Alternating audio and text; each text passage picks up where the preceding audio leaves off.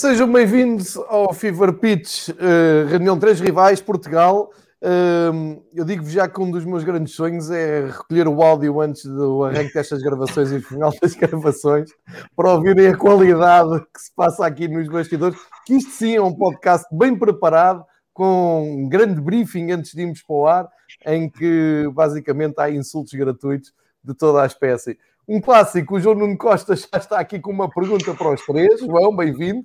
A todos os que nos cheguem também, uh, sejam bem-vindos. Estamos aqui uh, cerca de uma hora de, do regresso de noite europeia da UEFA, neste caso da Champions League, mas temos uh, futebol para pôr em dia.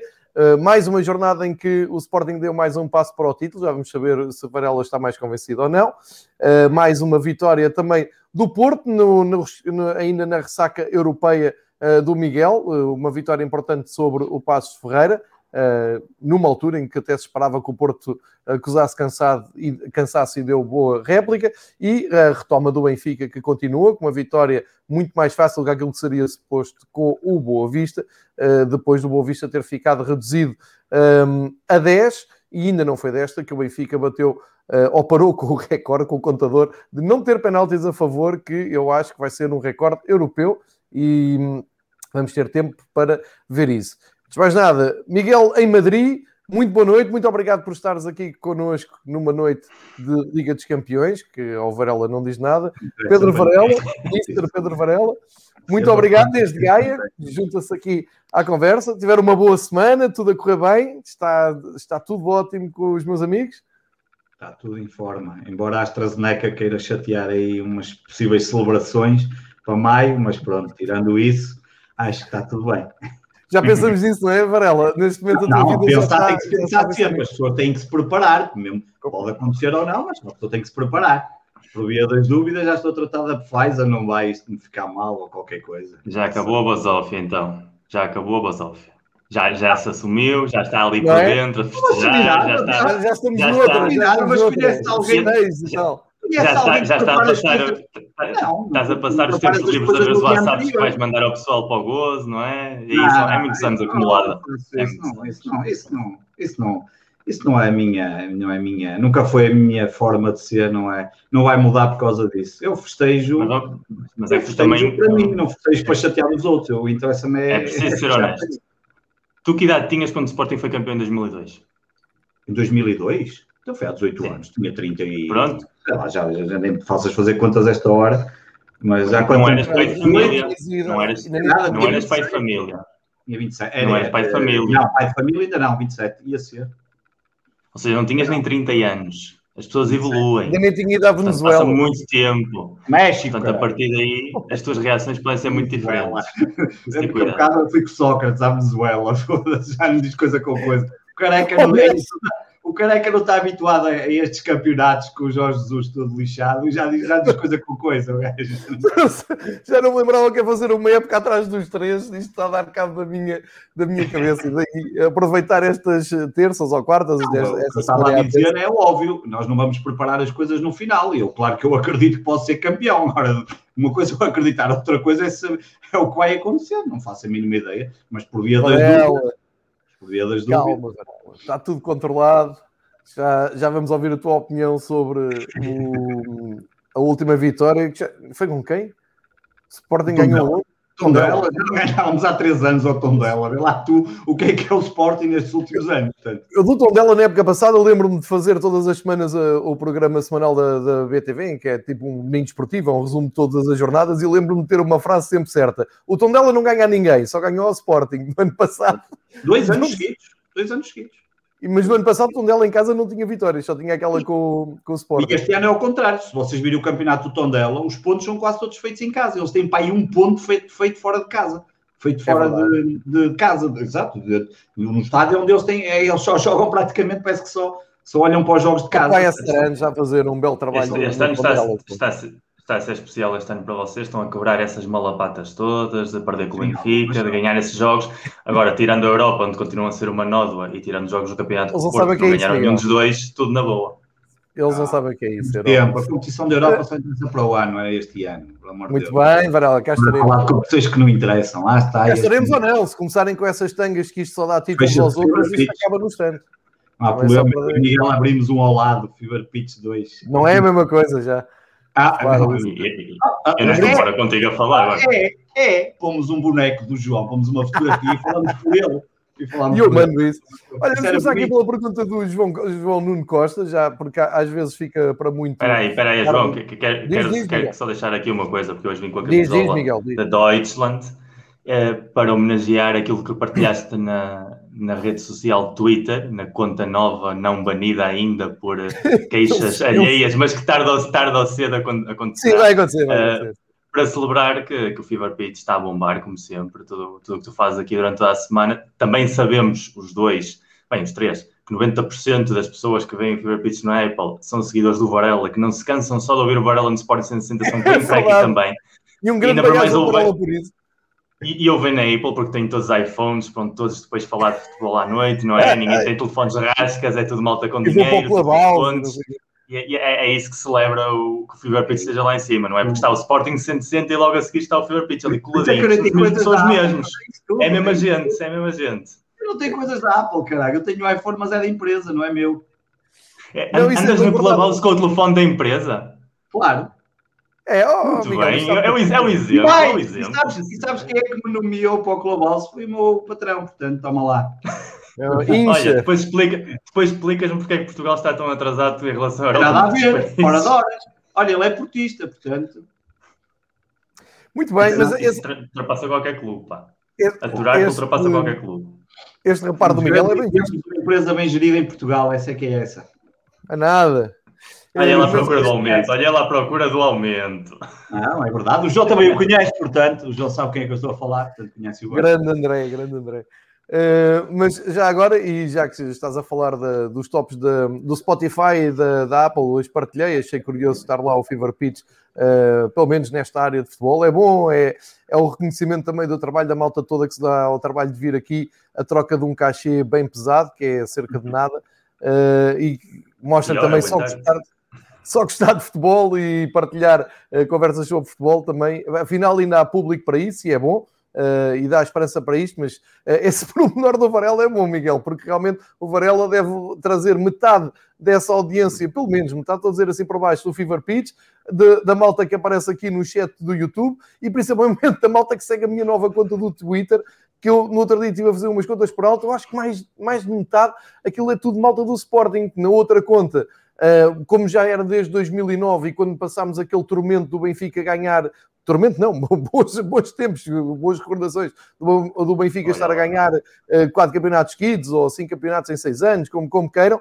eu passava o tempo a bloquear mal do Sporting, porque geralmente era malta que vinha, ah, eh, tu publicas essa crónica e não tens vergonha de comprar os árbitros, os padreques e os mails e as toupeiras, era tudo a hate, e agora a mesma malta que se calhar eu bloqueei deve-me deve estar a seguir, porque eu nem sabia quem era, bloqueava assim que aparecia a palavra mail ou padre ou não sei o quê, e agora essa malta toda partilha cenas, e não um bocado partilhei uma cena eh, engraçada do, do, Campeonato da Bélgica e da Holanda, ou que parece que vão se reunir para fazer uma Superliga belga-holandesa com os melhores holandeses Pois, os holandeses já. Mas, mas é uma coisa curiosa, não é? Interessante.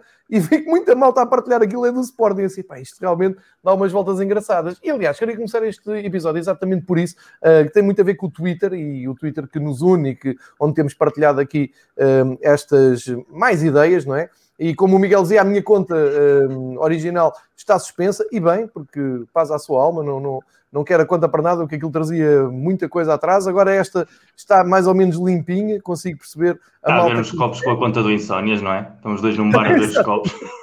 Exatamente. Uh, e, pá, e consegui fazer umas listas novas e seguir a malta que eu, que eu quero, pá, é, é, está ótimo. Parece uma rede social muito mais uh, de sanidade mental. Uh, e até, até queria começar por, por aí, para, para vos mostrar, para vos dar exemplo, para partilhar com vocês um, ehm, o que é que é o desgosto de, hoje em dia pertencer ou assumir-se como uh, sendo adepto de um, de um clube, colaborando com, com esse clube e os ataques que, que, se sofrem e a vontade que dá de desistir de fazer os fever pitch, escrever, de dar opinião disso tudo. Já partilho isso com vocês. Uh, antes, vou, vou, inovar, então vou aqui ao, ao, João Nuno Costa, já vi aqui outra pergunta. Três perguntas: o Rafa é melhor na esquerda e Everton na direita. Para o Miguel, se falta um 6 ao Porto, com Sérgio Oliveira a 8. E para o Varela, se o Mateus Nunes não merece ser titular. Abraço, João, grande, obrigado pelas perguntas. Uh, eu respondo da, da, minha parte e já passo a, palavra ao Miguel e ao Pedro. Da minha parte, Rafa na esquerda e Everton na direita.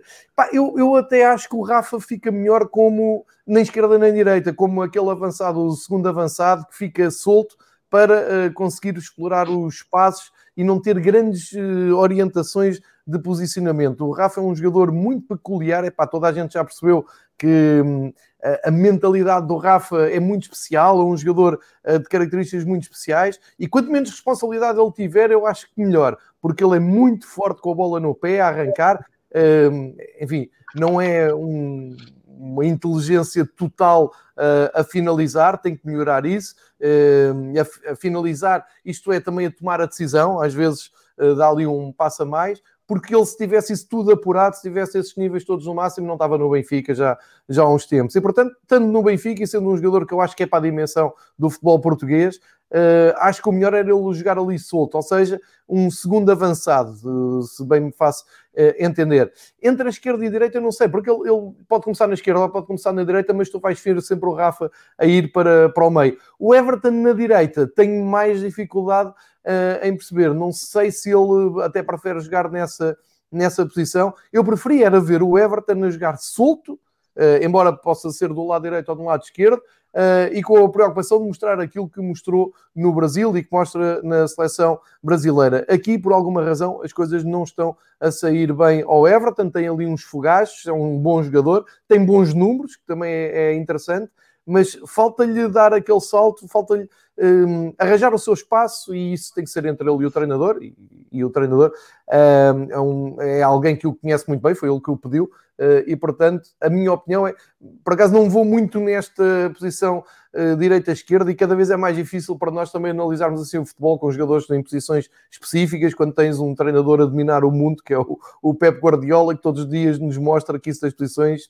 enfim, é um bocado coisa do, do passado, as dinâmicas agora é que prevalecem. Mas a pergunta é boa, mas eu acho que o Rafa, quanto menos posicionado, passa a palavra, uh, estiver, melhor. E agora passo já para o Miguel também para falarmos um pouco de, de futebol mais dentro de campo, para depois ir ao meu primeiro tema sobre o Sérgio Oliveira e um a 8 e se faltam 6, Miguel. Eu gostei, eu gostei disso porque passas para mim, depois voltas tu e agora ela fica calada. Eu acho que é o alinhamento ideal para o programa.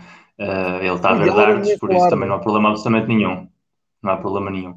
Uh, faltam seis ao Porto. É assim, com o Sérgio Conceição não faltam seis, porque o Sérgio Conceição já disse publicamente várias vezes que ele não joga com seis, que ele joga com dois oitos. Um oito de, um, procura ali com um seja uh, de basculação mais defensiva, outro que seja mais, mais orientação de criação, mas ele já muitas vezes disse que, que a posição de seis não encaixa em nenhuma ideia tática que ele tenha, seja o 4 4-2, seja o 4-2-4, seja eventualmente até um 4-2-3-1.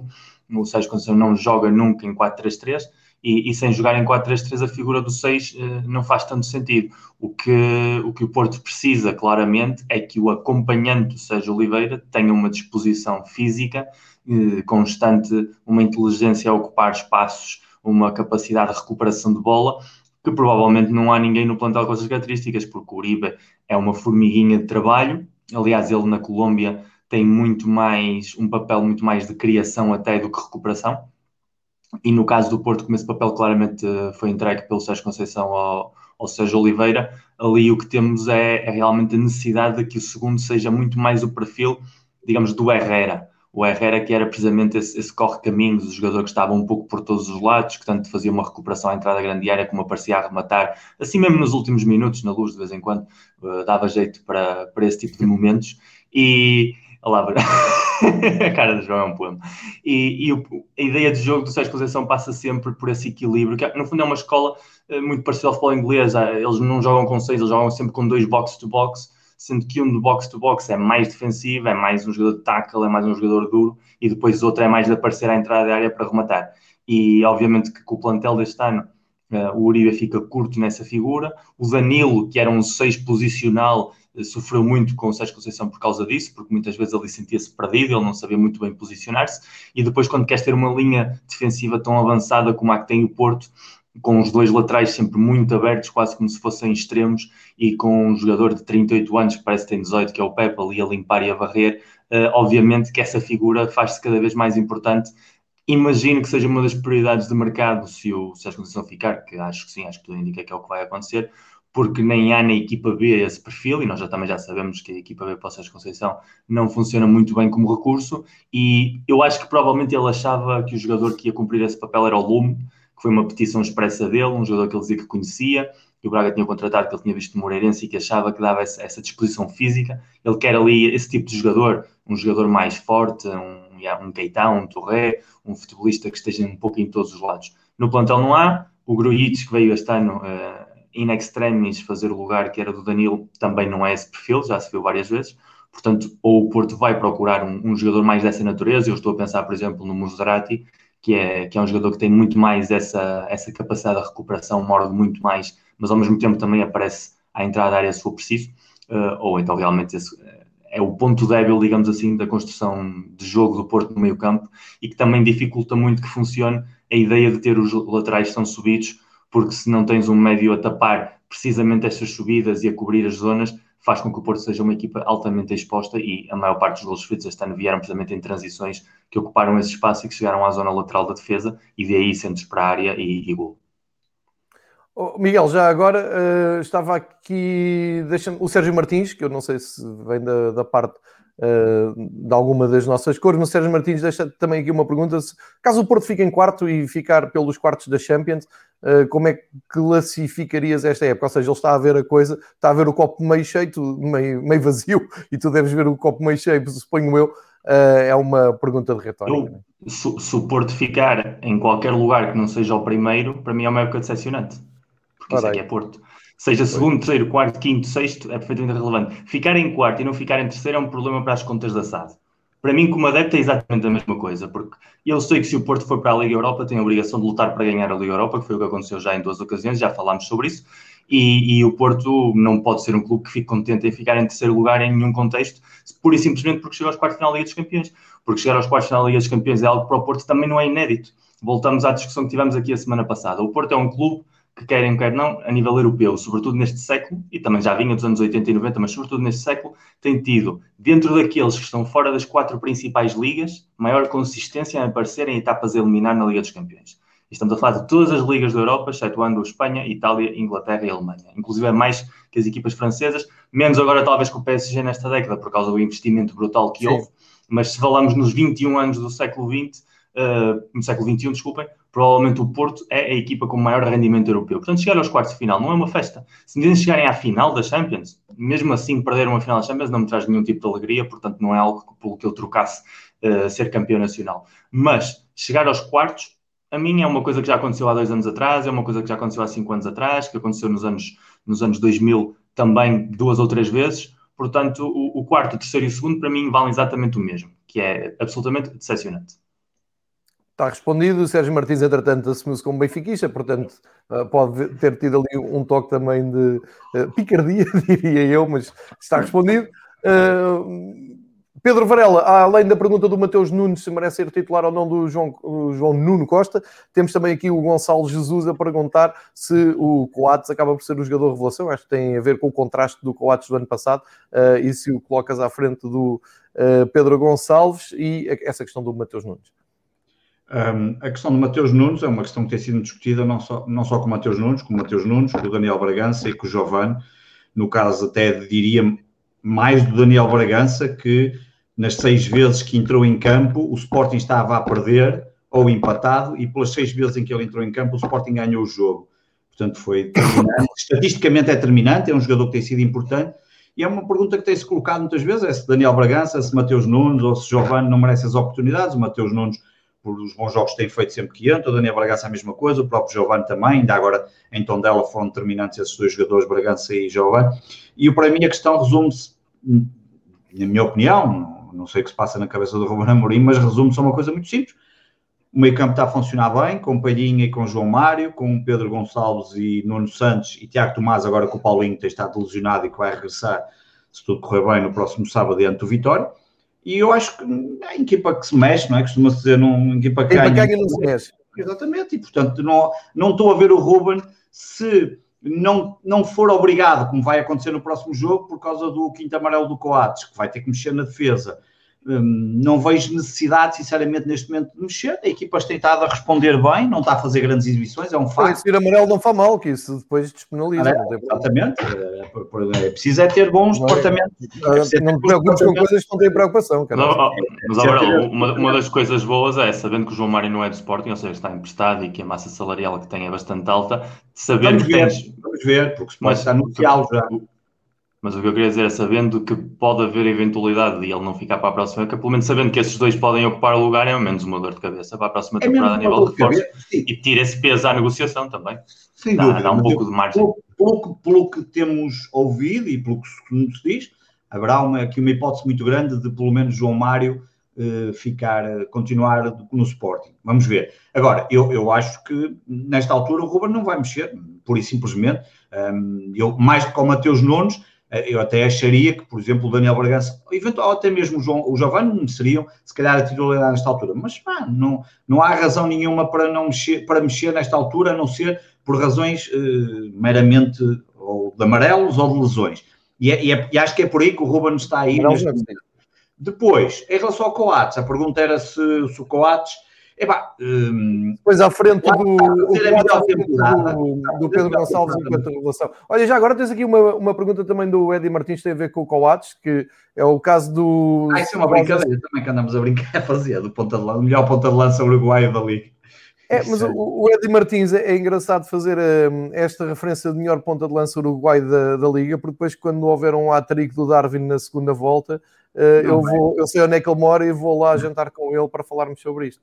Fica aqui. Vou lá jantar com ele, mas não é por causa desse hat-trick que não vai acontecer. Mas tirando esse hat-trick. um, mas, não, mas essa questão do Coates. Sim, é da questão de Coates. O Coates está, obviamente, está a fazer a melhor temporada de sempre. Aliás, reforço aquilo que já tinha dito também noutros programas. Em termos de eficácia defensiva, eu nunca vi nenhuma defesa do Sporting tão eficaz como esta. Em toda a história, em toda a minha vida enquanto adepto, eficácia defensiva, diz nunca muito vi. a tua vida, não é, Varela? É? O que diz muito a tua vida. Epá. E serem 5 também ajuda, que serem 5 serem cinco ajuda, é mais um para ajudar. Serem 5? São 5 Cinco a defender. Ah, eficácia defensiva, se tens um jogador a mais, tens mais probabilidade de ser mais eficaz a defender. Isso é, já vai isso é lá para Opa, até podiam ser 11.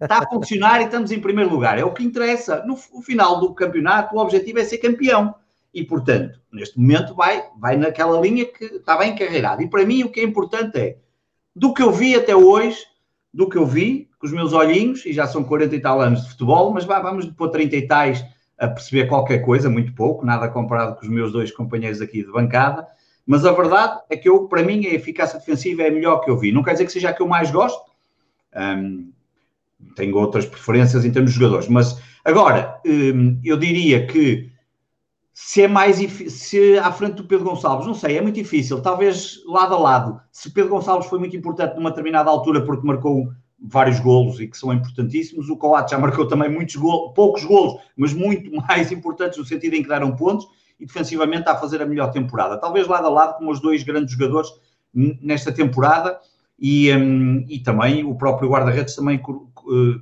colocaria aí, porque o Adam uh, acabou por ser um uma peça fundamental no, no que temos visto um, neste Sporting. Que, que jogador achas que pode ser vendido no final da época como uma... É pá, sinceramente, eu, eu, espero que não seja vendido nenhum. Uh, o Nuno Mourão, eu conheço o Nuno Mourão há uns anos, um abraço para ele. Um, sinceramente, eu espero que o Sporting tenha um plano. O plano do Varão ah, ainda, ainda, não ganhou, ainda não ganhou o campeonato e já, tem as contas saneadas, não vai ter é? ninguém. Não, eu, eu gostava, se me perguntas a mim, se me perguntas a mim que jogador achas que pode ter vendido. Primeiro, é verdade, primeiro ainda tens de pagar o Paulinho. Ainda tens de pagar o Paulinho. Está tudo controlado, não? Isso está tudo controlado. Eles entendem isso com o Salvador. Ah, isso o Salvador, o que é preciso. Amigo, não é? É amigo, exatamente. Agora, uh, é o jogador é que vai ser vendido? É pá, claro que o jogador que mais se fala para ser vendido provavelmente será o Nuno Mendes, eh, eventualmente. Pá, entre Nuno Mendes ou eventualmente o. não sei se o Pedro Gonçalves estará já na, na, nessa, nessa questão. Até porque, repara, o Sporting vai ter, que, vai ter aqui uma. vai ter que resolver. Já, não sei se já deveria ter resolvido ou não. que é, o, é a questão do Pedro Porro. Temos, nós temos preferência sobre o contrato do Pedro Porro, ainda temos mais um ano garantido, mas é óbvio que o Pedro Porro vai ter cada vez mais preponderância. Foi chamado agora à seleção, agora, a seleção e, há sempre aquela coisa, ah, mas o Sporting, o Sporting tem a preferência. Está bem, tem a preferência, mas se o jogador não quiser, não há preferência para ninguém, porque isto é tudo muito bonito, ter a preferência, mas o jogador também tem que querer. E o Pedro Porro, como é um profissional, pode estar a gostar muito de estar no Sporting, mas de um momento para o outro lhe aparecer outra vez um clube inglês, seja, já não acredito o City, mas seja um outro clube inglês, e pode ser um qualquer, até o décimo. Qualquer um, claro. Você só não sei, pode ser o divisão, paga claro, mais City, do que Portugal. O City claro. fez isso há pouco tempo com, com o Angelino, que também é outro lateral espanhol, que também começou Exatamente. a funcionar muito bem, foi emprestado e depois acabou no Leipzig, e o Leipzig acabou por contratar. Mas, mas eh, diria que a mais, clube... a, mais, a mais valia, sem dúvida, que é Nuno Mendes, que é um jogador que já está a ser falado, vai agora à seleção, um, palpita-me que será um dos grandes jogadores do Sporting para vendermos. Ah, olha, se tiver que acontecer, eu gostava, eu gostava que fosse possível e acho que há condições, olhando para as contas, acho que é possível manter grande parte dos jogadores. Um, eu acho que é possível, acho que não, mesmo em termos, em termos de pandemia como estamos agora, eu acho que é possível manter, em, um, manter a grande parte da equipa, não há necessidade de alterar e de fazer até algumas contratações cirúrgicas uh, e trazer mais alguns miúdos, mas, mas vamos ver. E onde, e onde, e onde está o dinheiro? Ou seja, há um ano atrás Uh, vamos, pôr, vamos pôr a coisa de outra maneira. Antes de exaltar, aqui em junho, quando começámos a falar aqui, eu lembro, eu lembro, pronto, são 40 milhões, ok. São 40 milhões. Tens, tens ainda 18 a pagar do Paulinho e 15 a pagar do Ruba, não é? Portanto, só aí já vai quase metade do dinheiro ali aos campeões. Calma, Depois tens todo, todo o dinheiro. Miguel, onde o dinheiro. Calma. Então, e isto aqui é, é isto é parvo de um clube, de uma realidade, uma realidade que é a nossa dos três, que é um mercado completamente irrelevante a nível internacional e que dependemos todos de vendas e por muito investimento que haja, o Benfica fez um investimento brutal no chegou à Liga dos Campeões, teve vender o Rubem Dias, não há aqui hipótese absolutamente nenhuma de estar a brincar, o Porto teve vender o Alex Telles e o Danilo e classificou-se para a Liga dos Campeões e, e, tinha sido campeão nacional e ainda assim foi obrigado a fazer esses negócios à parte dos miúdos da formação também. E o que eu não entendo é que um clube que em junho, julho, quando nós estamos aqui a falar, todo o discurso era à volta de uma situação catastrófica, era o que se dizia, não? Uh, uma situação de, de, finanças completamente fora do, do, normal e de repente não houve só capacidade de fazer um investimento inteligente, mas um investimento para esta temporada que está a dar os seus frutos, como também agora plantear a possibilidade de nem sequer vender uh, mais-valias uh, que são a custo zero de rendimento, como é o caso de um jogo da formação que é o Nuno Mendes, como ainda procurar fazer outro investimento extra ao clube, por simplesmente porque se classificaste para a fase de grupos de Liga dos Campeões, que são 40 milhões garantidos, e ficam aí. É a minha surpresa. Não, não é surpresa, Miguel. É, é, é o, o, o, futebol, o futebol há de regressar ao seu, ao seu estado pré-pandemia, se tudo correr bem na próxima temporada, já teremos qualquer coisa mais de diferente do que foi isso aí, temporada. Isso aí discorda, discordem, ou seja, os valores okay, do mercado de transferência que se praticavam não, até à pandemia não, se vão voltar a repetir. Não, estou a transferir de estou a falar que passamos a ter as receitas no mínimo que já tinhas noutras alturas, passas a ter uma receita de Liga dos Campeões, tudo correr bem, e passas a ter uma equipa mais, mais barata do ponto de vista. O Sporting baixou bastante em termos de custos tens ali um problema que estás a pagar bastante a antecipação de, de, de dinheiro, de receita, eh, estás a pagar um juro altíssimo e esse vai se refletir. Vai chegar ao final deste ano com um resultado líquido de 30 milhões de euros sem problema nenhum, que é muito negativo. O que eu estou a dizer é que eu acho, parece-me que é possível, deixa fechar as contas, por isso é que disse, é possível provavelmente manter quase toda a gente ou não mexer nada. É evidente, eu já disse isto várias vezes, em Portugal, e no caso concreto do Sporting, o Sporting não é, ou as SATs desportivas, de, de, as três principais, para dizer assim, só são rentáveis a partir do momento em que vendem jogadores. Está aprovado. Não há resultado operacional positivo sem vendas de jogadores. Portanto, eu sei que é preciso vender um jogador, provavelmente isso irá acontecer. Acredito que sim. Talvez o Nuno Mendes seja essa a questão e, e vai à vida. Agora, hum, acho que deve haver condições, porque se tu, se tu estás a fazer isto tudo, fazes o que fizeste para mudar a equipa toda, reduziste bastante os custos, compraste ali um treinador com um investimento que é o equivalente a comprar um, um jogador, comprar. um bom jogador, comprar, está, está pago. O Salvador disse no outro dia que estava a ser pago. Ah, então o Salvador disse. O Salvador disse, eu quero acreditar. a ser pago. Acima do Salvador só há a empregada de casa que manda na casa dele, não há mais ninguém. Portanto, depois temos o Paulinho, que também foi o custo que nós sabemos. A partir de outubro, não é? Ano, tens a partir de outubro. outra vez e andar a baralhar tudo. Arriscas-te a fazer uma época como a do ano passado. Ah, não, mas é acreditar que isso não vai acontecer. Se vocês explicaram. Eu quero acreditar que temos aqui uma base. É uma base para manter-se vocês explicaram bem no Sporting 160 que o Paulinho é para pagar a partir de setembro, outubro, não é? Ou seja, o investimento do Paulinho é o investimento é para a próxima época. Claro, sim. É Exatamente, ou seja, tu pegas o dinheiro da Liga dos Campeões, mas já tens de descontar supostamente o Paulinho, que já está assumidamente negociado como investimento. Ou seja, esse reforço, entre aspas, que falas, no fundo o Paulinho já é esse reforço, só que chegou meio ano antes. Sim.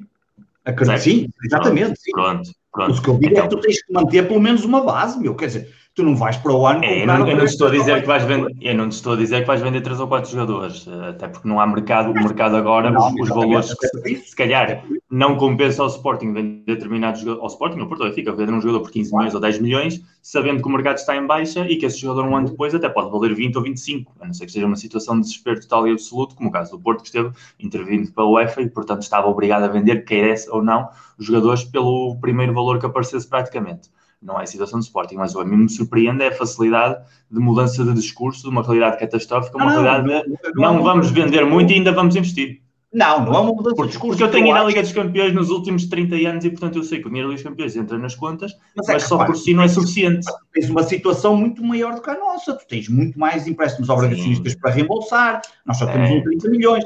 O que eu, além disso, há um ponto importante que é, contratando o Ronaldo, vendemos facilmente um milhão de camisolas e, portanto...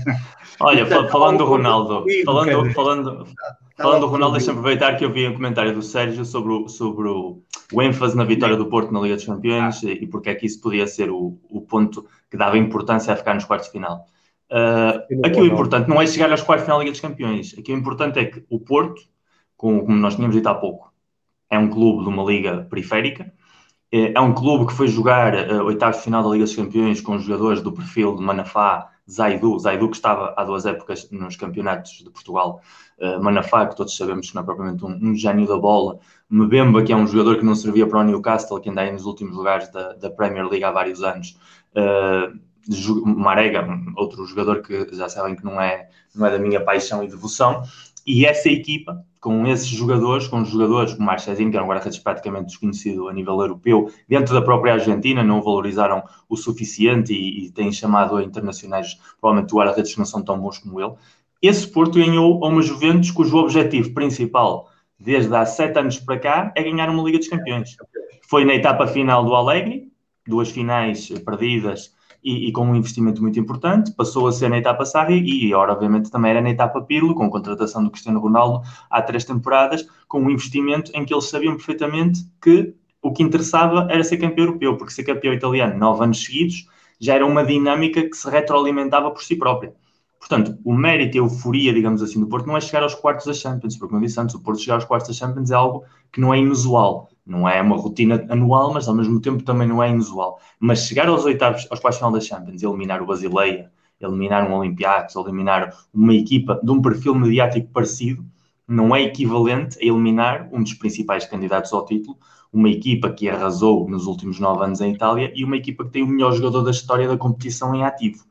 Uh, portanto, isso sim dá motivos de euforia e sabendo que o fez com uma equipa que tem um perfil de, de, qualidade técnica, digamos assim, e de talento escasso, porque o Porto já competiu na Liga dos Campeões com 11 muitíssimos melhores que o que apresentou em Turim e não conseguiu classificar-se para os quartos da Liga dos Campeões. E com esta equipa conseguiu.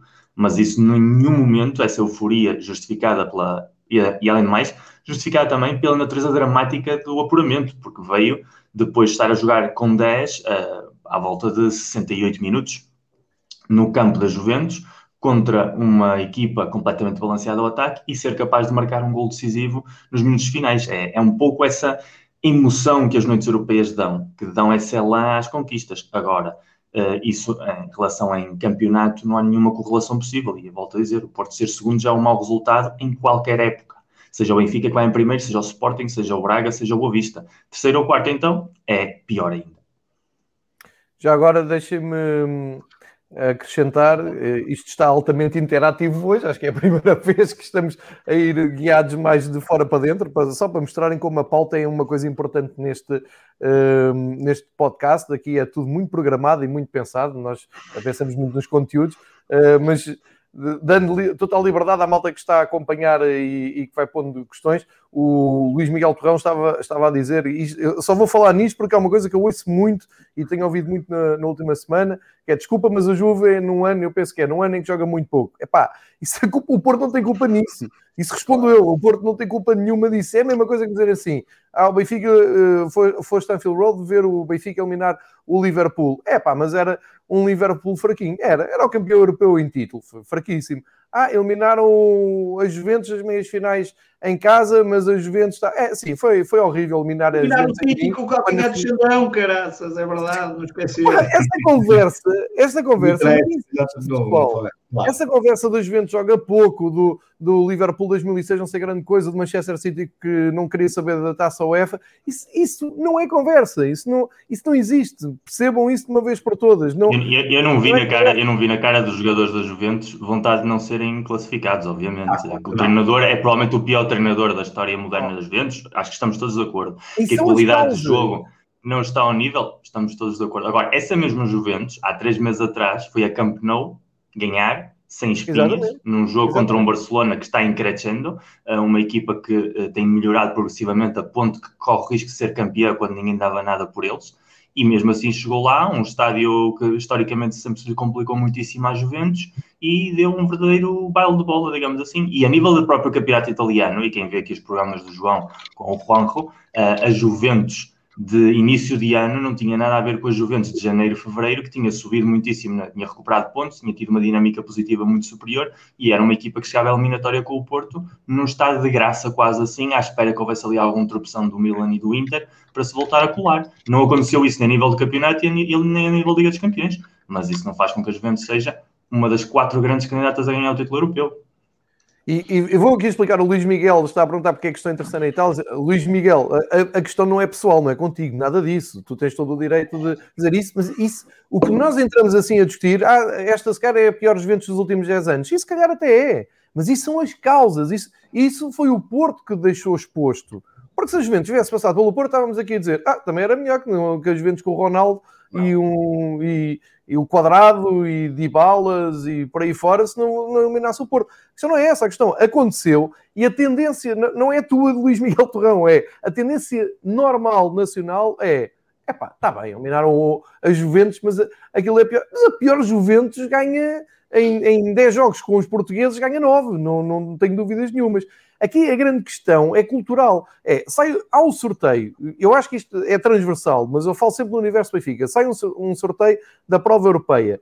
Se não sair um nome mágico entre, sei lá, eu vou estender a, a, a lista para aí até 6, 8 e já estou em, em, que entra Bayern Munique, Real Madrid, Barcelona, e aqui não interessa nada se eles estão bem ou estão mal. Estamos a falar de nome, equipamento, emblema. Se não sair nenhum dos sagrados, daqueles emblemas que toda a gente diz, aí pá, Bayern de Munique, Liverpool, Real Madrid, Barcelona, eh, PSG, se não for tudo o que seja abaixo disso, ou seja, o universo todo, porque um sorteio leva para aí 50 clubes, há ali quatro que se tu calhas, o, o povo diz, ixi, mal, mas os outros 55 tu tens que os eliminar. E ninguém quer saber se o Leipzig luta pelo campeonato da Alemanha, ninguém quer saber se o Mönchengladbach é uma boa equipa do campeonato uh, alemão, ninguém quer saber se um Granada está a fazer uma boa.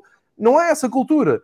E depois é muito engraçado o, o, o, exatamente o oposto. É a equipa portuguesa elimina uma equipa teoricamente muito mais forte e favorita, e a resposta do povo é não jogam nada, estão fracos. Epá, não pode ser, não há meio termo nisto. Na, na, eu, eu na... ia, aliás, nesta eliminatória, para, para citar o meu, o meu amigo, o meu imbecil, amigo Silva do Cavani, uh, basicamente é muito simples. O Porto teve a sorte de ter uma Juventus em decadência, em terceira Itália, 10 pontos do primeiro, e que não é a melhor Juventus, e a Juventus teve sorte de jogar contra o Porto, que está numa época típica em terceiro lugar, que é coisa que raramente acontece, Exatamente. com um dos piores 11 da história do Porto na Liga dos Campeões. Isso também era sorte da Juventus se tivesse classificado.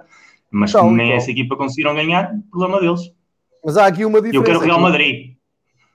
Mas há aqui, há aqui uma, oh, Miguel, há aqui uma diferença. É que as equipas que jogam contra os portugueses, epá, eu diria 99% das vezes que há um sorteio de equipas portuguesas, eu vou falar já na fase eliminar, não é? Sai do, do outro lado, seja com quem for uma equipa portuguesa, há sempre um, um, uma, um, equilíbrio na reação. Por um lado, às vezes, eh, pontualmente, há ali umas reações uh, do excesso de confiança que geralmente correm mal, mas Normalmente o que tu vês do outro lado é olha, podia ter sido pior, porque devíamos ter levado com uma equipa da Alemanha, ou da Espanha, ou da Itália, ou da Alemanha, mas muita atenção, porque um Porto, um Benfica, até um Sporting, até hoje em dia um Braga, são equipas recheadas internacionais, é de um país que é campeão europeu, ou seja, há sempre um respeito do outro lado, coisa que deste lado não há. Deste lado não há. Eu, nos últimos anos o Benfica calhou com o Shakhtar Donetsk, com a Eintracht Frankfurt, com o Leipzig, até com o próprio Dinamo de Zagreb, e as pessoas olhavam para aquilo e diziam assim, é pá, grande sorte, Não é sorte. Pá, viu-se agora o Eintracht Frankfurt, o campeonato está a fazer na Alemanha, vê-se o Leipzig a lutar pelo campeonato alemão e passaram por cá. Uh, o Leipzig até com uma equipa melhor, quanto a mim, do que, que tem hoje. Pá, e ninguém percebeu, uh, não se percebe a cena. E depois entramos aqui num campo, num campo que eu até vou aproveitar este gancho para, um, para perceber, e pedindo desculpa ao Luís Miguel, porque agarrei no exemplo dele, mas isto não era pessoal, era só para tentar explicar também a falta é transversal. de Sim, é, é, é, uma falta de cultura inacreditável que há, né? e as pessoas não querem saber, não veem, não leem, não, não se informam. E quando aparece alguém a dizer, epá, atenção, das duas uma, ou estás armado em bom, tens a mania que vês futebol e não sei o quê, é aquilo que eu, que eu, que eu mais ouço, e encolho os ombros e pronto, por isso é que falo de futebol com muito pouca gente, ou, uh, se for no caso do, do universo benfiquista, é porque uh, fazes parte de, da BTV e então estás uh, já a arranjar desculpas para, para ir embora. Isto já me aconteceu em sorteios em que eu, eu, estou no estúdio e vejo Leipzig e fico assim, ei, pá, não, pá, a gente não precisava de jogar com o Leipzig. E começa a receber mensagens, já estás com medo do Leipzig? Já estás aí a, a defender eh, o, o, treinador e o presidente? Já, já vens dizer que o Leipzig é, é difícil? Pá, eu fico parvo, eu fico assim, bom, não sei, então se calhar o melhor é dizer que sim, senhor, uh, vamos ganhar porque fomos campeões do, da Europa em, em 1960 e, portanto, qualquer equipa que, que venha. E quando te, estás a tentar explicar, a coisa é muito difícil. E isto é transversal e válido. Nós os três, reparem no seguinte, por isso, a origem de estarmos aqui a falar já há vários meses é que isto, para mim, para vocês não, não, não tanto, mas para mim é uma autêntica terapia, porque se vocês forem ver bem a coisa, é o único sítio onde eu falo abertamente de futebol português. Porque é completamente impossível escreveres uma linha que seja no, no Twitter ou no Facebook. É completamente massacrado. Mas eh, no meu caso, que já sou um veterano neste, nisto, estou a achar isto mesmo muito, muito curioso, porque há coisa de 3, 4 anos, se calhar nem tanto, eu punha uma linha no, no Twitter e, e tinha o meu blog ativo uh, e escrevia qualquer. Imagina este caso do Sporting, do cartão amarelo, que não me cá estávamos aqui a, a brincar com, com o Varela. Eu chegava lá e escrevia uma coisa muito séria. Ah, agora espero que vão olhar para os campeonatos atrás e comecem a despenalizar também jogadores do Benfica que estiveram à bica. Há 3, 4 anos, pá, caía tudo em cima. Eu, eu levava com malucos que, que eu digo que eu tinha medo de encontrar aquela gente na rua. Do Porto, do Sporting, e és pago para isto e não sei o quê, não tens vergonha e ganhar campeonatos assim, que gozo é que dá? Eu, Pá, mas estávamos nas tintas, não são, não são adeptos do, do mesmo clube que eu, pronto. Uh, sendo que fui atacado por muitos que eram mesmo pagos para, para fazer isso, já falámos disso aqui muitas vezes, epá, mas achava dentro de, da normalidade, achava, pronto, epá, faz parte, é a guerra em que o futebol se meteu. E nunca me passou pela cabeça que isto desse uma volta tal, que em muito pouco tempo, em tempo recorde, acontece, pá, vou mostrar aqui o exemplo, não se trata de defender uh, a pessoa em causa, que por acaso participa no Fever Pitch. Não é esse o o, a questão, provavelmente é o que vão achar que está aqui a acontecer, mas não, não é esse o caso, porque ele não precisa de, de defesa. Uh, aconteceu, vão, vão todos. aconteceu esta semana uma coisa muito, muito curiosa, que foi o João Queiroz, um, partilhou algo que nós já falámos aqui. Eu só estou a partilhar isto aqui porque, para quem tem visto os programas, eh, já, já falámos, já, bem, tivemos aqui já uma, ação, uma, uma acesa discussão com o Varela, se se lembram, uh, em que eu disse: pá, atenção, eu acho que o Braga joga melhor futebol que o Sporting na época, e acho que o Sporting é a melhor equipa do campeonato, discutimos isto. E o Varela disse: pá, isso não pode ser, não faz sentido e tal. E eu depois disse: calma, uma coisa é tu teres mais 10 ou 11 jogos nas pernas, e o Varela disse: pá, não é bem assim, em janeiro. Não, feitas as contas, o Benfica e o Braga chegam com mais 10 ou mais uma dezena de jogos e o Porto também no fim, pode ter tido influência em determinada altura do campeonato. É uma discussão como de qualquer. E o Varela disse a opinião dele, nós os dois, eu e tu, Miguel, dissemos a nossa opinião e chegámos ali a um consenso, ou nem temos que concordar, é a nossa opinião. E pá, perdeu-se completamente a noção do que é que é uma opinião. Uma opinião. O João chega, o, pá, o João Queiroz é um paz de alma, não, não, se mete com ninguém, usa o Twitter para falar até de muito futebol internacional e escreveu isto porque estava, estava a fazer o levantamento dos jogos e depois, no, no final desta época, o Sporting tem 42 jogos, o Braga 52, o Porto 53 e o Benfica 53, uh, eh, o Porto no mínimo, que ainda pode fazer uh, mais jogos na, na, Liga dos Campeões. Mínimo dois vamos fazer. Portanto, Pronto. Sempre vamos ter uh, mas estes 53 é contar já com esses dois. Uh, e, e, diz, não é decisivo só por si, mas ajuda a explicar a diferença pontual. São jogos, uh, são mais jogos, também viagens, os gastos emocional, os testes, o Covid, uh, mais tudo, menos pontos. Epá, um, ele não faltou ao respeito a ninguém. Ele nem sequer está aqui a dizer nada que seja polémico. Pá, eu não, não quero dar tempo de antena a ninguém, mas se vocês se derem ao trabalho de ver o que é que foi as respostas, não há uma resposta que seja, epá, ok, que seja a do Varela, na semana passada. Seja o Varela a dizer, pá, olha, sim senhor, tens muita razão, mas o Sporting está a jogar muito bem dentro destes 42 jogos. A não é semana é isso, passada, é. porque há coisa de um mês o Varela quase que rasgava a camisola e se transformava no Hulk. mas, mas lembram-se disso, mas discutimos isso.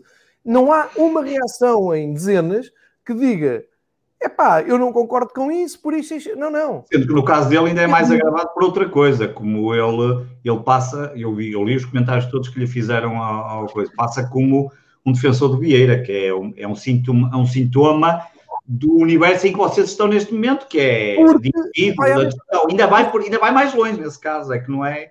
é ele ainda Agora, passa por um ele não diz nada sobre o Benfica, nem defende nem ataca, Olha, eles são todas praticamente a atacá-lo como, como se ele fosse um defensor de Vieira.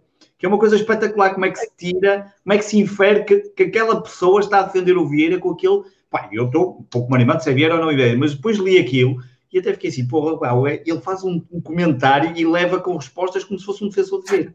Tu vais ver a conta do João, pá, ele raramente fala de, de Benfica, ou seja o que for.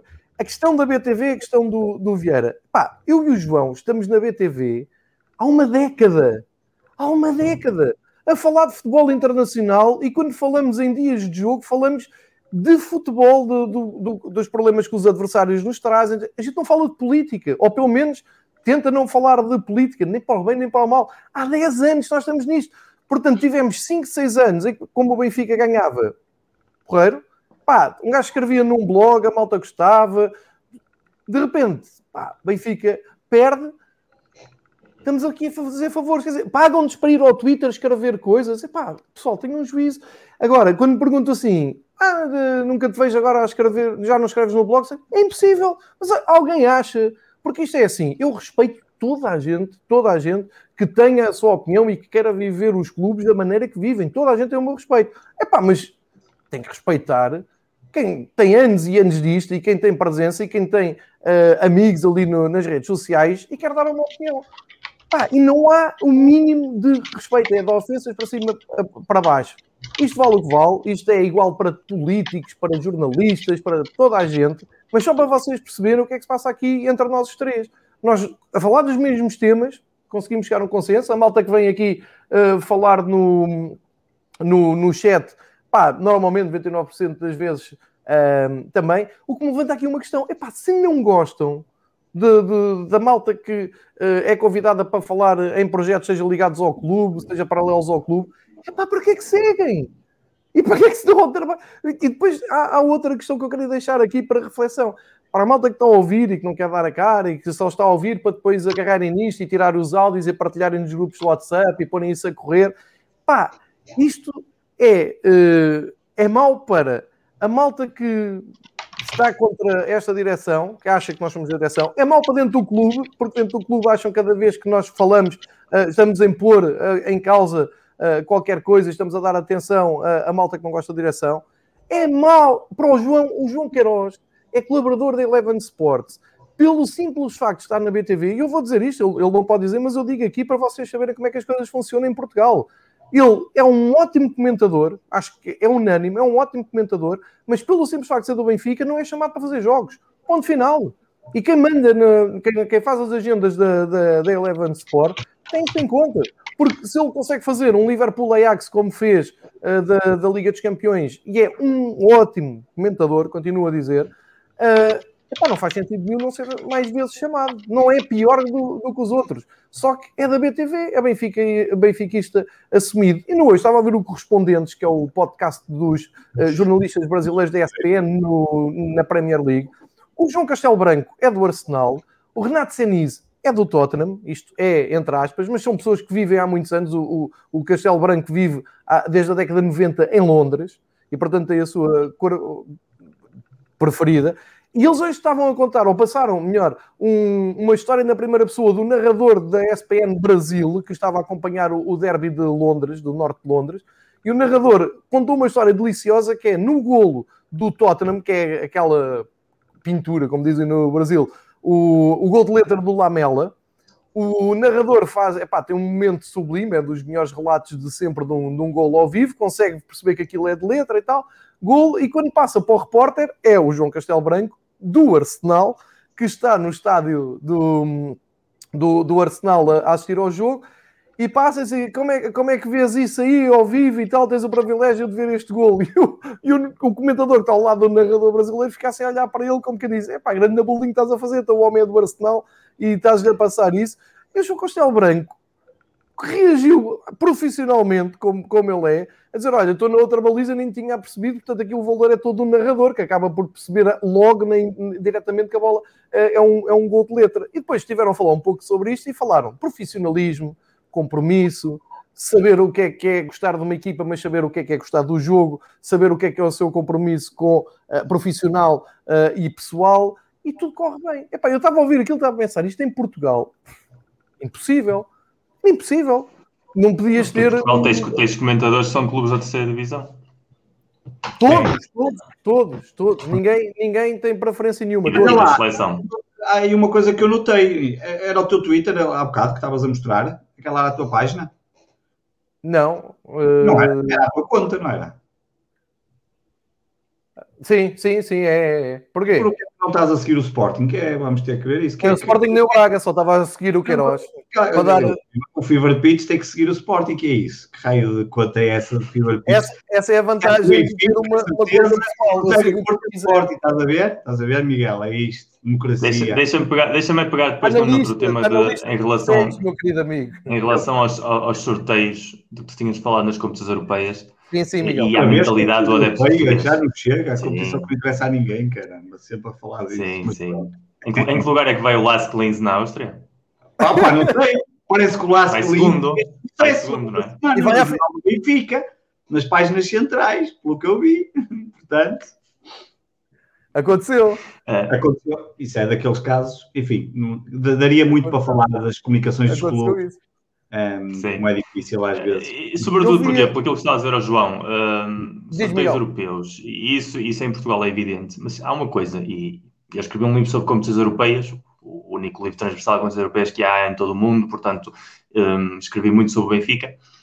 Acho que bem, não lhe falta aí ao, ao respeito ao, à entidade, ao clube, e acho que o João, que leu os livros, sabe perfeitamente disso e ainda para mais há muitas equipas do Benfica que eu admiro como seguidor de futebol, independentemente de ser portista, mas há uma coisa que sempre me fez muitíssima confusão, foi a história do Benfica na Taça dos Campeões Europeus é uma coisa, a história do Benfica na Champions League é completamente diferente, é como a noite e o dia, não tem absolutamente nada a ver, e o João ainda é pessoa de ter visto jogos na época da Taça dos Campeões Europeus, e, portanto claro. sabe perfeitamente como é que a competição era, o Benfica, à parte dos dois títulos que ganhou, em alguns anos chegou às meias finais, eliminados por equipas que depois foram campeãs, como é o caso do Ajax, como é o caso do do Liverpool. Em alguns anos chegou aos quartos de final e em alguns anos foi eliminado nos oitavos e nos 16 aos final, numa altura em que só havia 16 aos final para cima. Ou seja, sim, não sim. havia mais jornadas. Ou seja, uma equipa. Oh, Miguel, e numa altura já, tirar taças vou, vou aproveitar a tua boleia só para dizer uma coisa. Numa, eu, eu, comecei a ir ao estádio logo no, no, início dos anos 80. Essas eliminatórias eram dolorosas na Liga dos Campeões, mas tinham um encanto enorme porque tanto calhavas com uma equipa da Irlanda como da, do, da Albânia, como eu já disse certo. aqui, os Linfields, os Partisanes, os Derry Cities, essas coisas. E depois, quando o Benfica caía, atenção, o Benfica caía mas aquilo era um, uma bronca. O Estádio da Luz geralmente cobrava ao Benfica cair, fosse com o Liverpool, fosse com quem fosse, com as. É, é, isso que eu estou a dizer. O Benfica, o Benfica uma geração, porque eh, eh, as pessoas que iam ao estádio eram de uma geração que duas décadas antes tinham visto o Benfica campeão europeu. e vir o Benfica em, em finais europeias seguidas. Portanto, era uma exigência muito perto. Os filhos ou os netos dessa geração comportam-se da mesma maneira que há três gerações atrás não têm razão nenhuma para o fazer, no sentido de não perceberem o que é que está do outro lado. Porque é, essa é geração é sabia o que é que estava do outro lado. É aí que eu estou a dizer, ou seja, o Benfica foi eliminado em algumas vezes pelo futuro campeão ou finalista, outras vezes foi eliminado por equipas mais ou menos do mesmo nível, e muitas vezes foi eliminado por equipas até historicamente inferiores, mesmo nos anos 70 e 80 da Taça dos Campeões Europeus. Não é, os, os anos 60 vai à parte, porque efetivamente a nível de performance, o Benfica provavelmente é a melhor equipa dos anos 60 na história da Taça dos Europeus, porque ganha dois títulos e vai a 5 de 10 finais, portanto tem um rácio que nem Real Madrid, nem Manchester United, nem Milan, nem Inter, nessa década tem. Mas de 70 para a frente, a história europeia do Benfica é rica, mas não é aquilo que parece que hoje em dia se pinta, que foi uma maravilha que eliminava todas as equipas grandes que usavam pela frente, muitas vezes caía com equipas da Alemanha do Leste, se fosse preciso, que era dos campeonatos mais fracos a nível europeu. Uh, depois vem, vem, a Champions League. E a Champions League, o Benfica vai duas vezes à Champions League nos anos 90, está na edição uh, primigénia, digamos assim, uh, chega a disputar o acesso à final com o Barcelona numa série de resultados que podiam efetivamente ter dado a passagem. E essa etapa é mais lembrada até pela eliminação do Arsenal na pré-eliminatória do que propriamente a fase de grupos com o Sparta de Praga, com o Dinamo Kiev e com o Barcelona, onde aí a equipa não foi tão contundente. E depois vai em 94, 95, se não estou em erro, e também chega aos quartos de final e aí fica. Isso é a história do Benfica na Champions League em toda a década de 90. Na década de 2000, há o mítico jogo com o Barcelona, em Camp Nou, que podia ter acabado de maneira diferente e é provavelmente o ponto alto na, na Taça dos Campeões Europeus dos anos 60, essa época, e já está. Ou seja, estamos a falar de duas décadas, de 20 anos, em que podemos resumir a três ou quatro participações o Benfica na Champions, e, e daí apanhas três ou quatro noites gloriosas, digamos assim, ou noites com sabor europeu de verdade. E nesta última década, Tivemos o Benfica, efetivamente, nos, nos quartos de final da Champions com o Jorge Jesus, que a coisa podia ter corrido diferente contra o Chelsea, mas depois também tivemos o mesmo Benfica com a pior participação numa fase de grupos de sempre da história da Champions League. Portanto, nos últimos 30 anos, que não são 5, não são 10, não são 15, não são os anos do Vieira, não são os anos exclusivamente do momento presente, a história do Benfica na Champions League está muitíssimo aquém da, eu vou aqui utilizar a palavra, da soberba de muitos adeptos que acham que a equipa tem de forçosamente ser tratada como parte da elite porque ganhou duas edições há mais de 50 anos atrás. E isso não faz sentido absolutamente nenhum. Isso é um pouco faltar ao respeito ao próprio clube. Porque é colocar um grau de exigência que não tem nenhuma lógica nem nenhuma correlação com a realidade. Se vocês me dissessem que o pessoal, como tu dizes bem, dos anos 70, que vinha de uma década gloriosa, tivesse esse grau de exigência, era compreensível, porque a viveram. Agora, sim, estamos a falar sim. de 30 anos, 30 anos de prestações que não têm nada desse nível de glória, salvo algum caso pontual, como muitos outros clubes a nível europeu tiveram em momentos pontuais. Uh, há uma, uma, perda da realidade, da, da, sensação de realmente não saber onde está. E como tu dizes bem, depois aparece um Lyon, que é uma equipa que a nível de Champions League tem muito mais êxito que o Benfica. Um Leipzig, que é um projeto que está feito para tarde ou cedo colocar-se ao nível do Dortmund e do Bayern de maneira longeva no futebol alemão.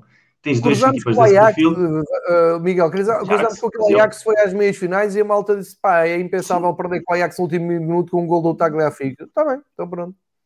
Exatamente, ou seja, aí não faz sentido nenhum esse tipo de discurso. Portanto, e o Porto, que é uma equipa que tem um impacto na Liga dos Campeões, que não teve na Taça dos Campeões Europeus, apesar de ter ganho uma edição, prestações da Taça dos Campeões eh, do Porto, tirando o final dos anos 80, não eram propriamente muito por aí além, mas sim na Liga dos Campeões, eu como adepto vivi, quando vivia em Portugal, vi todos os grandes clubes da Europa porque passaram todos por lá, e a maior parte deles saíram de lá uh, com o rabo escaldado, e é uma equipa que nos últimos 30 anos sim tem uma presença recorrente em fase eliminar, nos oitavos e até nos quartos de final, a parte de termos ganho o título e continuamos a ser, e provavelmente seremos durante os próximos anos, até que haja a Superliga, a única equipa fora das quatro grandes, as cinco grandes ligas a ganhar a, a Champions League, e aparece uma Juventus e a forma como nós encaramos esse jogo, é como eu dizia antes, é, é, desde o respeito de saber que é uma Juventus, saber que é uma equipa potente, que é o, o dominador absoluto do italiano, mas ao mesmo tempo há um grau de exigência que sim tem alguma correlação com, com o que nós somos no Porto. E havia uma série de jornalistas ingleses que estavam a comentar o jogo, quando eu estava a ver, e na Sky diziam claramente: a Juventus não pode menosprezar uma equipa que foi duas vezes campeã da Europa nos últimos 30 anos. E isso sim é um perfil que agora te pode permitir ter um, não digo arrogância, mas um, um certo frontalismo com rivais desse perfil mediático. Ora, quando eu vejo os sorteios do Benfica, depois vejo os resultados do Benfica e vejo indignação à volta do Benfica, pronto, mas este pessoal onde é que vive? Em que realidade é que está? Eu entendo que haja uma dimensão do clube que queira restaurar os anos de glória. Anos de glória que a imensa maioria se calhar já nem viveu, porque já estamos a falar de uma geração eh, de há 60 anos atrás, eh, em relação à primeira campanha, começou este ano, a época 21-22 começa para o ano, tens o primeiro e o segundo título europeu do Benfica. Este ano faz 60 anos da primeira conquista europeu do Benfica. 60 anos, é muito tempo. É como se tu agora pegas, por exemplo, num clube inglês que foi grande nos anos 50 e 60, mas que de repente desapareceu da, da esfera competitiva e é pretende que os seus adeptos acham que ele tem de ganhar a prémio.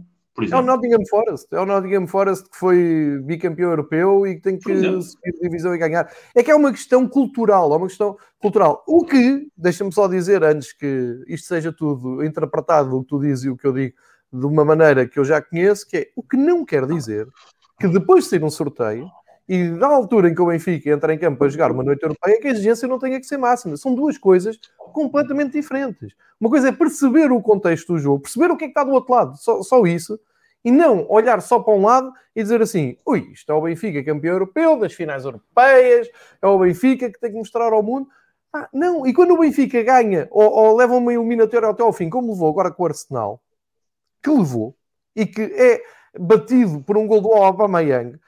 Eu disse no outro dia, não sei se aqui, no outro sítio qualquer, algo que já vi que foi parar às redes sociais, foi o facto de dizer de uma maneira exagerada, uma maneira irónica, o Aubameyang marca um gol porque o Arsenal pode ter um jogador com o Aubameyang, que o Benfica para comprar. O Aubameyang tinha que o orçamento do Benfica não chegava, e diz, ah, pronto, a desculpa é que o Benfica Sim. não tem orçamento para comprar o Aubameyang.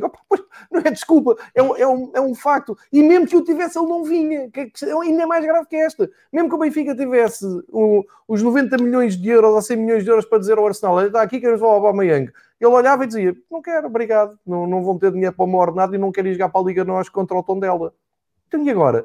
E eu não posso dizer que o Benfica é eliminado porque aparece um jogador com uh, a qualidade de finalização do Pierre Aubameyang. Pá, não perceber isto é também não, não, não querer sequer entrar na discussão. Pronto, é a minha opinião. E acho que o Benfica, estando uh, no, no, nível em que esteve com, com este Arsenal, é pá, claro que este Arsenal está muito longe de lutar pelo título em Inglaterra, é óbvio, mas já pá, desculpem lá, ao dia 2 é melhor que o, que o é Benfica. Mas é que o Benfica também está longe de lutar pelo título em Portugal. Pá, como, como, é óbvio. É é Mas a questão é, a, a, a, questão, Miguel, a minha questão aqui, a minha moral disto tudo é a desonestidade intelectual que entra opa, em coisas que eu não estou nem aí, eu não quero discutir com ninguém, eu não quero falar. Pá, eu, eu dou sempre este exemplo só para perceberem a arrogância da coisa. Eu trabalhei durante 12 anos seguidos numa multinacional enorme que era a IBM, num projeto ligado a uma empresa portuguesa que são CTT. Portanto, como imagino, ao mais alto nível, com, uh, com, com pessoas bem formadas. Toda a gente sabia da minha paixão pelo Benfica, mesmo por causa das minhas olheiras à segunda-feira, quando eu ia feito estúpido até Guimarães e voltava às 5 da manhã para ver um jogo da Liga Nós por esse país fora. Toda a gente respeitava isso. Pá, e a malta que estava comigo sabia que aquele intervalo às 10 da manhã para ir beber café, que toda a gente vinha para o pé de mim e disse: Então, João, o que é que falhou? Ou então, como é que vamos ser campeões? Ou então, vem este ou não vem aquele, e não sei o quê.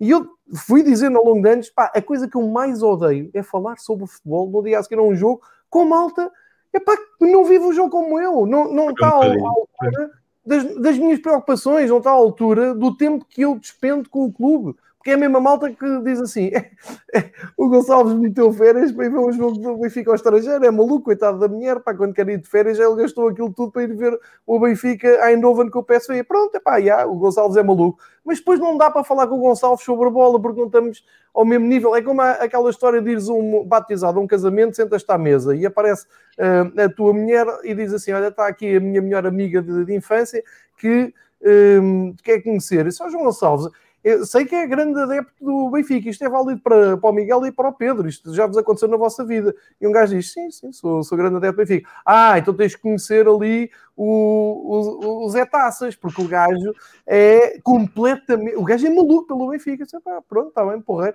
Um gajo desconfia logo porque nunca ouviu no estádio, não é? Um gajo já leva 40 anos de ir ao estádio, de ir aos jogos, fica assim a olhar, assim, pronto, ok, não vê. E aparece o, o Zé Pois é, pá, tal, grande bem. O Benfas, se me dizem Benfas, é pá, pronto, já paz à sua alma. Que um gajo Benfica que me diga Benfas morreu no, no dia.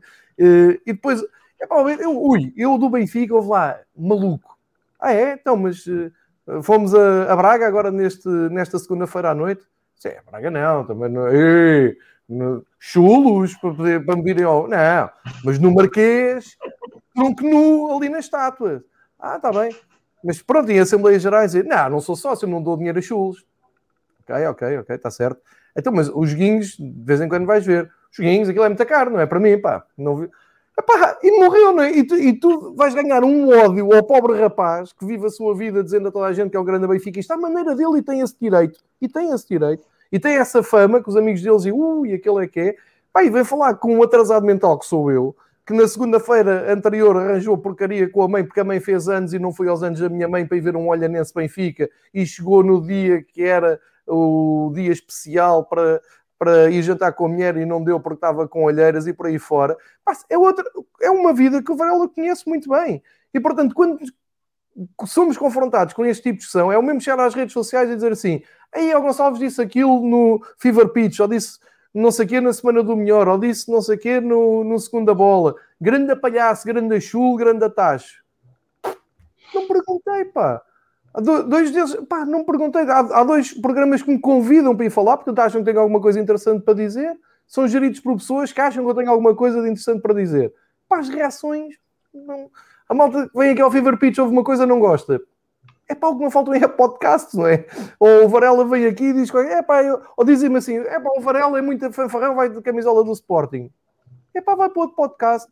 É pá, o Miguel uh, disse aquilo e não sei o quê, está tá cheio de basófia vai para outro podcast.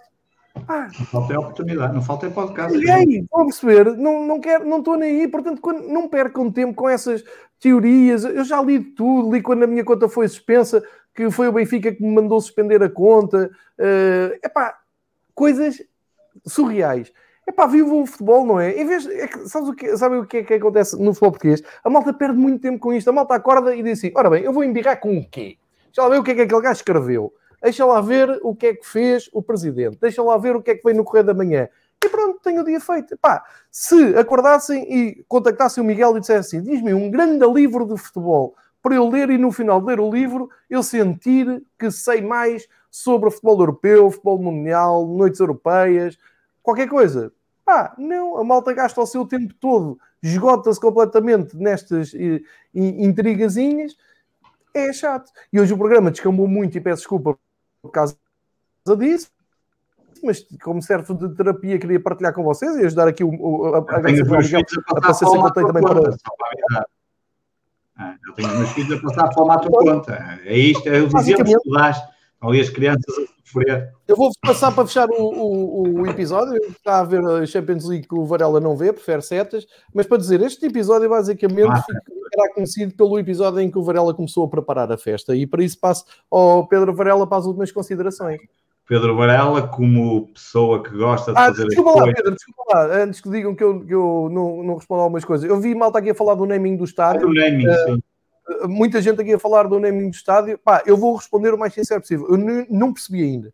Ainda não percebi. Li que o Benfica estava à procura de um parceiro para ter nome. Depois aparece uma notícia a dizer que o Benfica tem parceiro. Pá, eu oficialmente não sei de nada. Eu prometo que quando souber tudo em concreto, eu venho dizer, mas vou dizer por base, não me choca absolutamente nada. Para mim, o Benfica já tinha naming do estádio ao tempo, já tinha dado naming à, à, à Caixa Futebol Campos ou ao Seixal, ou seja, o que é que for aquilo, ao tempo que tinha vendido nome, porque para mim, tanto nos faz que o estádio se chame Coca-Cola, como se chame Heineken, chama Arena, chama-lhe o que quiser. Vai ser sempre o Estádio da Luz, que é um nome que ele não tem. O estádio, o nome do Benfica, o estádio do Benfica é o, estádio, o, o, nome oficial do estádio do, do, Benfica é Estádio do Sport Lisboa e Benfica. Nunca ninguém chamou assim, toda a gente chamou Estádio da Luz, portanto podem pôr a marca que quiserem. Tem de ir à Assembleia Geral. Tem de ir à Assembleia Geral a aprovação do naming. Não sei, não sei. Sinceramente, acaso, não sei se tem. Vou tentar saber isso. Mudas, eu acho que não, porque não mudas o nome em si. O nome vai-se continuar a chamar Estádio da Luz ou Estádio José Alonso. Não quero estar aqui a dizer alguma coisa. Não, mas também, não pode também ser colocado agora Olha, entretanto, eu, naquelas competições. mais, eu, venho, eu, eu falo naquelas competições inferiores, o City marcou um golo. Que hoje, por acaso, eu até espero que o City ganhe por 3, porque eu apostei nisso e, portanto, eh, espero que o City dê 3-0 no mínimo. Muito bem.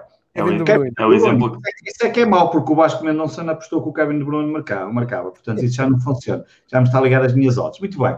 Por nós à parte, o que é que era? Era para fechar o programa, não é? Últimas considerações, tuas e do Ai, das festas, estava a dizer, não estou a fazer festa nenhuma, o que eu estava a dizer é, é que... Isso, isso, é isso, isso vai ficar conhecido por isso. Eu estava não, a dizer... Não, estou a fazer festa nenhuma, estou a preparar, como boa pessoa, tenho que preparar para todos os planos, tenho que estar preparado. Como, por exemplo, se não for campeão, nunca mais apareço aqui, como é óbvio. isso é óbvio, isso é o primeiro... Aparece, plano. aparece. Um é, se não for merda, nunca mais aqui, como é óbvio. Isso, aparece, é, se tu quiseres metes aqui um, olha, metes aqui o Chewbacca, uma merda qualquer, fica aqui o boneco, ó, fica aqui no meu lugar e, portanto, isso não acontece, como é óbvio, não, não, não há cá mais essa oportunidade. Não, não a consideração eu por acaso não, não, tu acabaste por dizer tudo em relação a isso, é quase impossível. Um, nessa parte das, das, das, discussões, acho que não, pá, não, não, não, há volta a dar e, e, e, e engraçado que senti aí uma coisa que, que, me acontece muitas vezes e hum, pensava que às vezes podia ser só comigo, mas realmente, e acho que nunca tinha falado isso contigo, apesar de sentir exatamente as mesmas coisas. Eu, eu não falo com ninguém de futebol uh, aqui. Eu, eu, tirando os meus amigos que vão aos estádios, que é malta que vai ao estádio, eu não falo com ninguém de futebol. Eu aqui não. Também há poucos sportinguistas com quem li, mas mesmo no trabalho, com os que existem, um, não, não, tenho, porque, porque muitas vezes o que acontece é que não é que eu saiba mais, ou seja melhor do que eles, ou mais. Não é essa a questão. Estamos num nível tão diferente, tão distinto, uh, tão assustadoramente distinto, no sentido em que. Pá, com o passar eu, dos anos, já não tens dizer. Com o passar dos anos, não tens para baixar, não é? Também, não, eu quando vejo alguém dizer, ah, é esporte, só é. Então, este jogo, pá, eu não consigo eu tenho dificuldade em falar com alguém que seja do Sporting não vê os jogos todos. Epá, eu não sei o que é isso, é impensável não ver o jogo, mas como é que não ver o jogo? Faltou-te a luz? Não, estás com uma gastroenterite? Eu tive com gastroenterite no Juventus Sporting de Alvalade, estava no hospital e na primeira parte tinha, não tinha ninguém para me levar ao hospital, tive que ir a conduzir para o hospital com gastroenterite, ia com o relato a dar preocupadíssimo, porque era um jogo importante da Liga dos Campeões nesse ano, quando calhou com, com era o Juventus e o Real Madrid, se não estou em erro, ou o Dortmund, já não me recordo agora qual deles é que era, e estávamos em Alvalade, e na primeira parte eu estava aqui em casa, não estava a aguentar, estava com uma gastroenterite e tive que ir para o hospital e não tinha ninguém para me levar, tive que ir sozinho, que foi uma dificuldade enorme a chegar ao hospital, porque como vocês imaginam, a gastroenterite obriga-nos várias vezes a deitar cá para o fora. Hospital, o hospital está a dois minutos de tua casa. Não, não, não fui ao de Gaia, não fui ao de Gaia, porque senão ainda lá estava. Ah. Ser atendido. Na altura não, não, não, não dava hipótese. E eu, eu ainda queria ver se conseguia ver a segunda parte. Ele foi ao privado, ele foi, ele foi ao privado, claro. Claro, claro. as avanças também têm que dar para alguma coisa. Olha, agora também fosse. Olha, olha mesmo. E na altura, foi à rápida, pronto.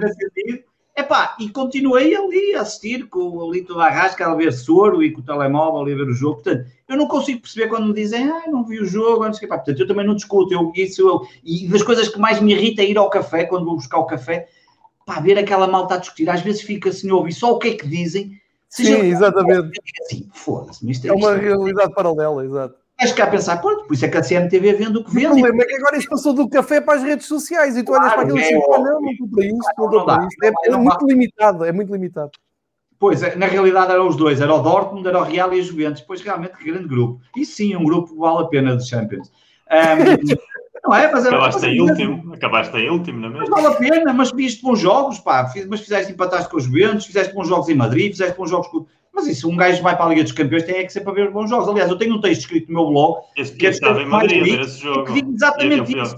Que mais me irrita é ver a malta ali no sorteio da Liga dos Campeões à espera de calhar duas equipas de merda só para ter hipótese para passar. Não, ah, essa é outra boa questão. Essa é boa questão também. Eu quero é três equipas boas. Se forem eliminadas, então o que é que eu lá estou a fazer? Eu quero é três equipas boas para ver bons jogos. Agora vem cá o, o Neca Rafael do, do Azerbaijão jogar a Alvalade. Eu quero saber do rapaz, com muito respeito que eu tenho pelo rapaz.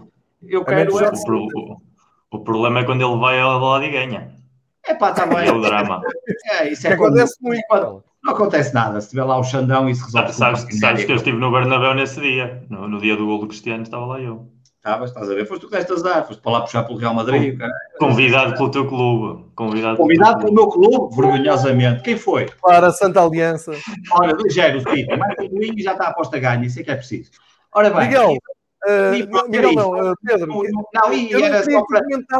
Eu queria que desse algum tema alternativo que não tenhas falado.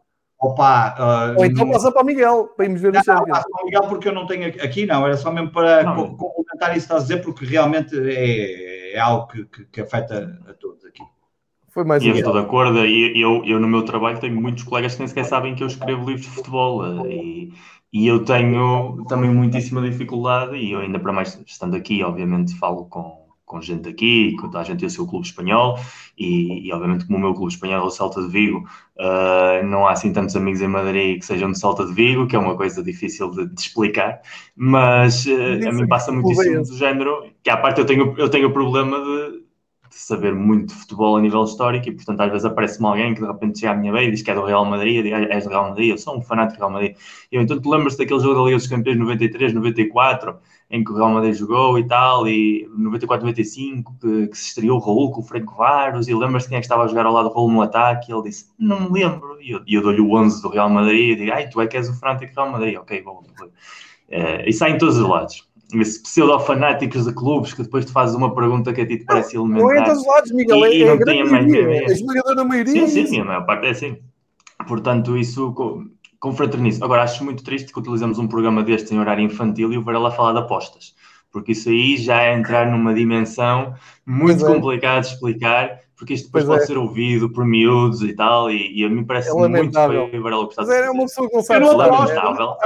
É um concurso em que se simula as apostas, porque aquilo ninguém aposta. Sim, ah, sim, sim, sim, Agora desvirtua o concurso. Anda lá. Não desvirtua, tá? É público. Vão-te cancelar a benção. Vão-te cancelar a benção. Pedro, Pedro, vou-te cortar o som. Estás descontrolado. Estás descontrolado. É público. É o concurso da Compoint e da vê, vê, vê lá, não, não te esqueças depois de repartir os, os lucros connosco, como, como tínhamos combinado, não Que tu é que, a ti, tu é, a ti convidam porque tu é que tens. Tu é que tens... Tá, fala ao gajo que é o Saramago das noites europeias Está cheio de dinheiro à Está cheio de dinheiro à conta dos, dos livros e eu é que vou pedir. Isso é o um novo hashtag, é o um novo hashtag do programa, Aurel.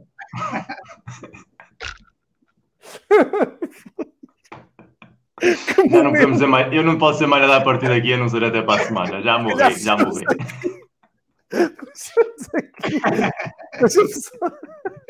Vou só fazer uma coisa que é um, para a malta partilhar isto nas redes uh, sociais. Um, vamos ficar só com este hashtag. É verdade. Pedro Perel. Ah, se calhar encerramos aqui o Fever Pitch numa noite em que Pedro Varela nos falou sobre os preparativos dos festejos de um campeonato ao fim de duas décadas e disse que o Miguel era o Saramago das noites europeias.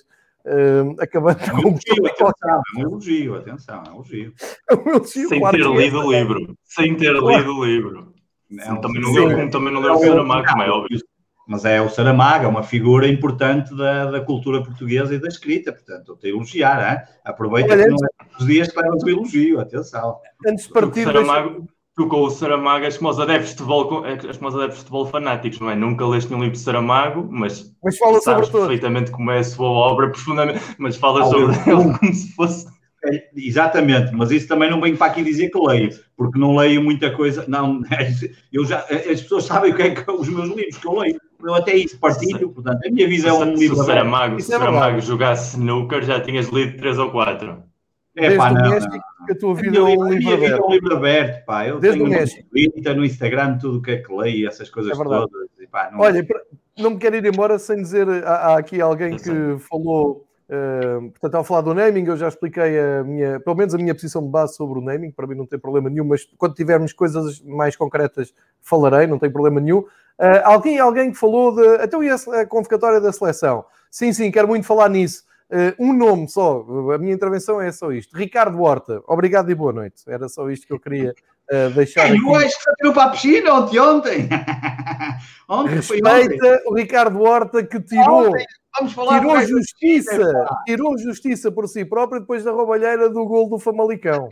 Isso, isso é que o é. homem que depois de ter dito que o futebol português fez aquele discurso todo bonito há três ou quatro semanas e ontem atira-se para a piscina. Não pode ser. E não dava jeito na seleção, não? Quando tiverem que jogar com a França Epá, e com a Alemanha.